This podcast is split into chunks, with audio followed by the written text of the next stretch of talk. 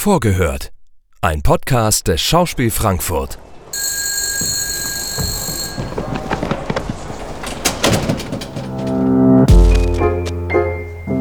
Einen wunderschönen guten Tag, meine sehr verehrten Damen und Herren. Wir begrüßen Sie recht herzlich hier im Schauspiel Frankfurt.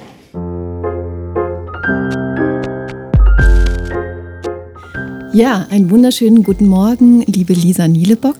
Guten Morgen. Zu unserem Vorgehört. Wir sprechen heute gemeinsam über die Produktion Wahlverwandtschaften, die am 7. November im Schauspielhaus Premiere hat. Mein Name ist Julia Weinreich, ich bin die Produktionsdramaturgin und freue mich, Lisa Nielebock heute bei uns im Tonstudio begrüßen zu dürfen. Und wir gehen gleich in Medias Res.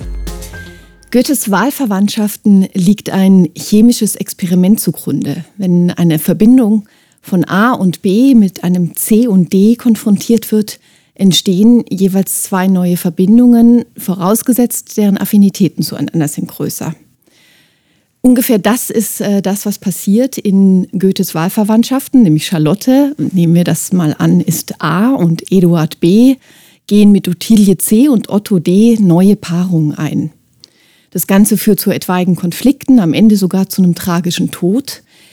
Aber aus heutiger Sicht scheint das auf den ersten Blick nicht äh, weiter besonders. Wir verlieben uns und wenn wir uns entlieben, verlieben wir uns vielleicht wieder neu, dann trennen wir uns eben.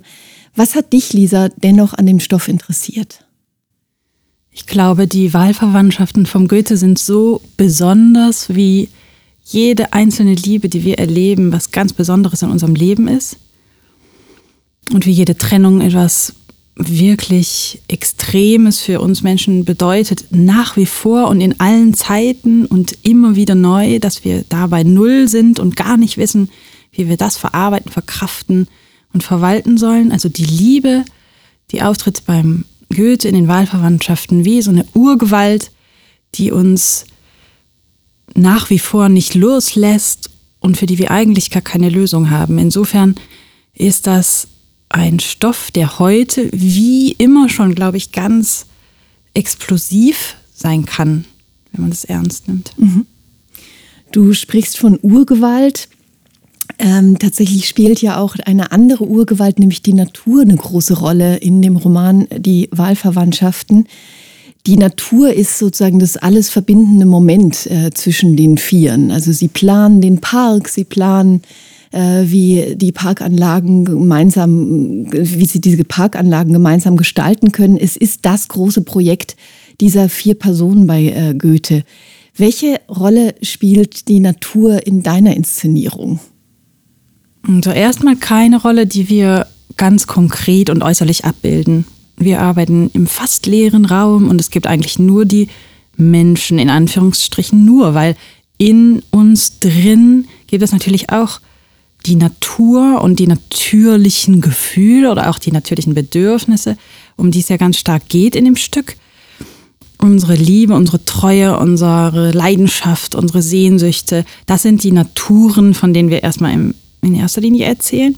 Aber auch die äußere Natur als Sehnsuchtsmoment, würde ich sagen, und als Moment, den die Figuren versuchen in den Griff zu bekommen, wird vorkommen weil die Figuren in den Wahlverwandtschaften, die leben nicht nur in der Natur, die versuchen auch die ganze Zeit die Natur zu domestizieren eigentlich, so wie wir das auch machen heute.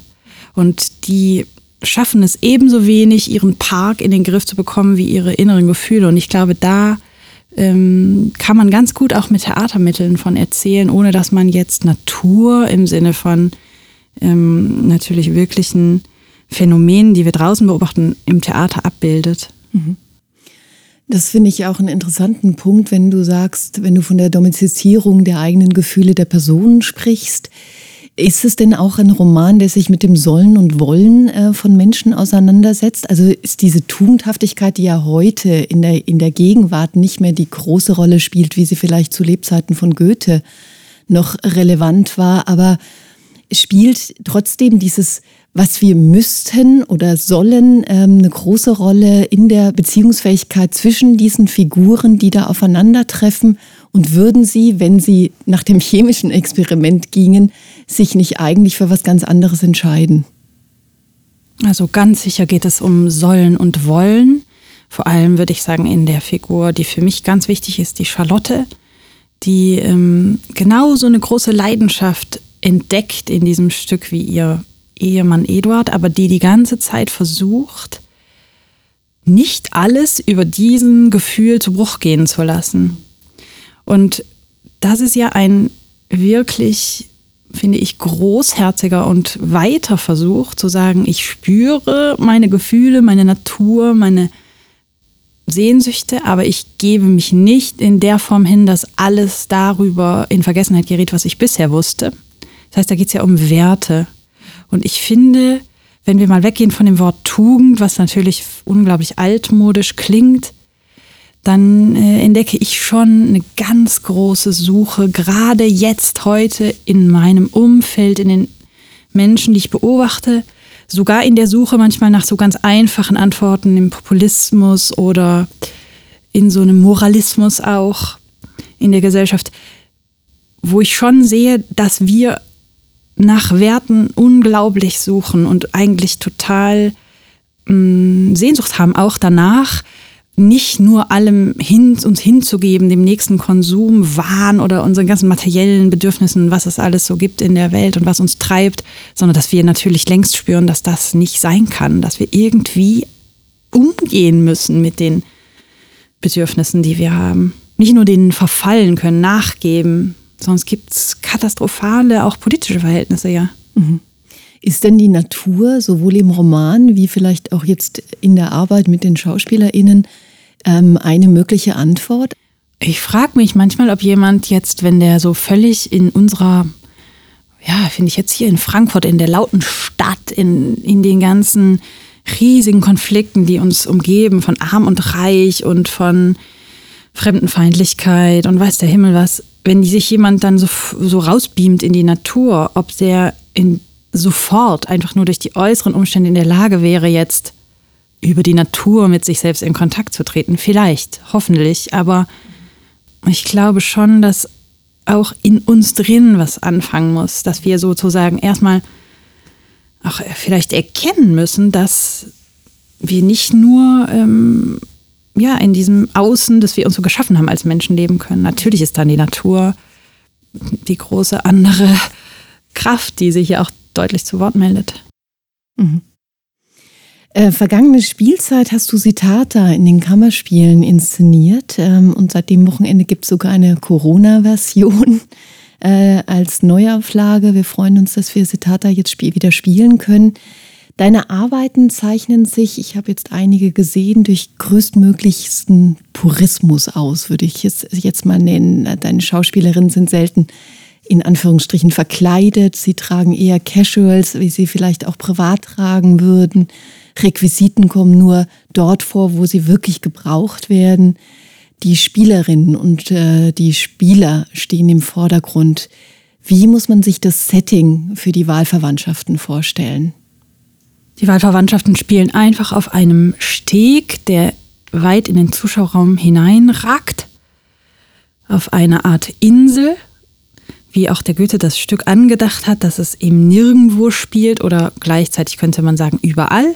Mhm. Also zwischen uns ist es einfach ein Setting, das sich in unseren ähm, in unserem Umkreis wiederholt und die ganze Zeit da ist. Also diese Problematik, die da auftritt, die kennen wir alle. Ähm, es gibt wirklich nichts außer vier Schauspielerinnen und Schauspieler und bis jetzt gibt es auch eine Gitarre. Mm, aber ich finde immer persönlich, dass es dann sehr viel gibt, weil dann gibt es sehr viel Platz für die Schauspieler und für mich ist das, was zwischen denen hin und her geht, eigentlich das, was Theater ausmacht. Mhm. Das heißt, man muss sich das Ganze wie ein Brennglas vorstellen, auf das wir da blicken. Mhm. Manchmal wird dieser Steg auch im Moment wie so zu einem Floß, auf dem die, die das Leben genießen und die Liebe genießen, wie in der Sonne auf so einem Floß. Manchmal wird es wie so ein ausgesetzter Laufsteg, auf dem man sich fast nackt fühlt. Oder manchmal wie so eine Rampe, die eigentlich wie eine Klippe in den Tod weist. Also auch so ein Raum, der sehr reduziert ist, hat dann die Möglichkeit, finde ich, wenn der verstanden wird von uns und auch in den Körpern der Schauspieler äh, sage ich mal, ankommt und sie den benutzen, dann kann der auch verschiedene Bilder werden. Mhm. Sind die Corona-Maßregeln jetzt eher hinderlich in der Probenarbeit oder vergesst ihr die? Ja, die sind schwer in der Entwicklung von Situationen, weil die Schauspieler nicht so frei sind, sich direkt körperlich miteinander zu begegnen. Das ist schon eine Anstrengung, dass man trotzdem die Intensität und auch Konkretheit von Beziehungen rausfindet, weil natürlich sind diese Liebenden, von denen wir erzählen, ja erstmal Fremde und keine wirklichen Liebenden. Die Schauspieler müssen das ja alles sich erstmal mm, äh, empfindbar machen, was sie da erzählen wollen. Also insofern ist es für die Erarbeitung nicht so einfach, aber ich finde, das ist jetzt die schon dritte Corona-Inszenierung, an der ich arbeite, sogenannte. Ähm, Im Ergebnis ist das gar nicht so schlimm, weil das Theater hat zum Glück so viele andere Mittel und Wege und poetische ähm, Bildwelten zur Verfügung, dass es eigentlich im Ergebnis hoffentlich für den Zuschauer dann so ist, dass der keine Sekunde über Corona nachdenkt in dem Moment, sondern sich auf die Geschichte und auf den Abend und auf das Thema konzentrieren kann. Ja, und bestmöglichst ähm, entstehen auch so ganz interessante Spannungen über die Figuren, gerade durch diese Distanzen, die sich ergeben auf dem Laufsteg oder auf dem Floß, je nachdem, wie wir es dann verstehen wollen. Mhm. Eine letzte Frage. Zählt die Chemie zu deinen Lieblingsfächern in der Schule? Nein. Nein, okay. nein, nein. Warum nicht? Ich war schlecht in Chemie und schlecht in Mathe. Ich hatte irgendwie das Gefühl, ich verstehe das nicht. Wo ich im Nachhinein denke ich noch manchmal drüber nach, ob es wohl so war oder ob es meine Form der Rebellion war und ich einfach eindeutig auf der Seite der, ähm, Geisteswissenschaften. der Geisteswissenschaften einfach damals mich wähnte. Aber ich fühle mich dem Goethe eigentlich ganz nah damit, weil der hat, glaube ich, im letzten auch nicht so viel von Chemie verstanden, wie er getan hat.